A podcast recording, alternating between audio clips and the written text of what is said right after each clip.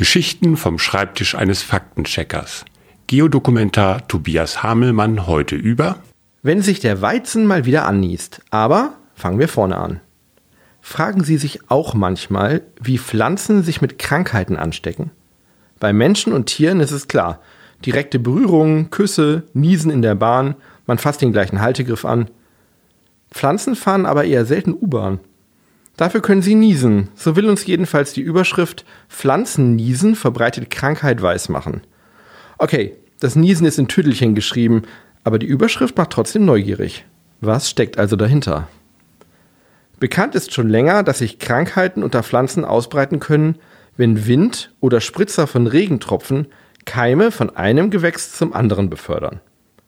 Nun haben Forscher aus den USA folgende interessante Beobachtung gemacht. Sie haben kleine Tröpfchen auf Blättern von Weizen angeschaut. Weizenblätter sind sehr wasserabweisend. Wenn die kleinen Tröpfchen auf den Blättern zusammenkommen und verschmelzen, dann macht es plopp. Sie geben die Energie ihrer Oberflächenspannung frei, die wandelt sich in Bewegungsenergie um und hui, das kleine Tröpfchen fliegt durch die Gegend. Naja, also es fliegt bis zu 5 mm weit. Aber immerhin.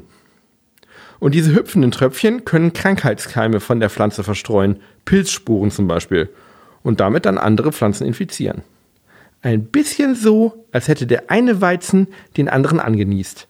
So ganz ungefähr halt. Gesundheit. Jeden Dienstag und Freitag erzählt Herr Faktencheck eine neue Geschichte.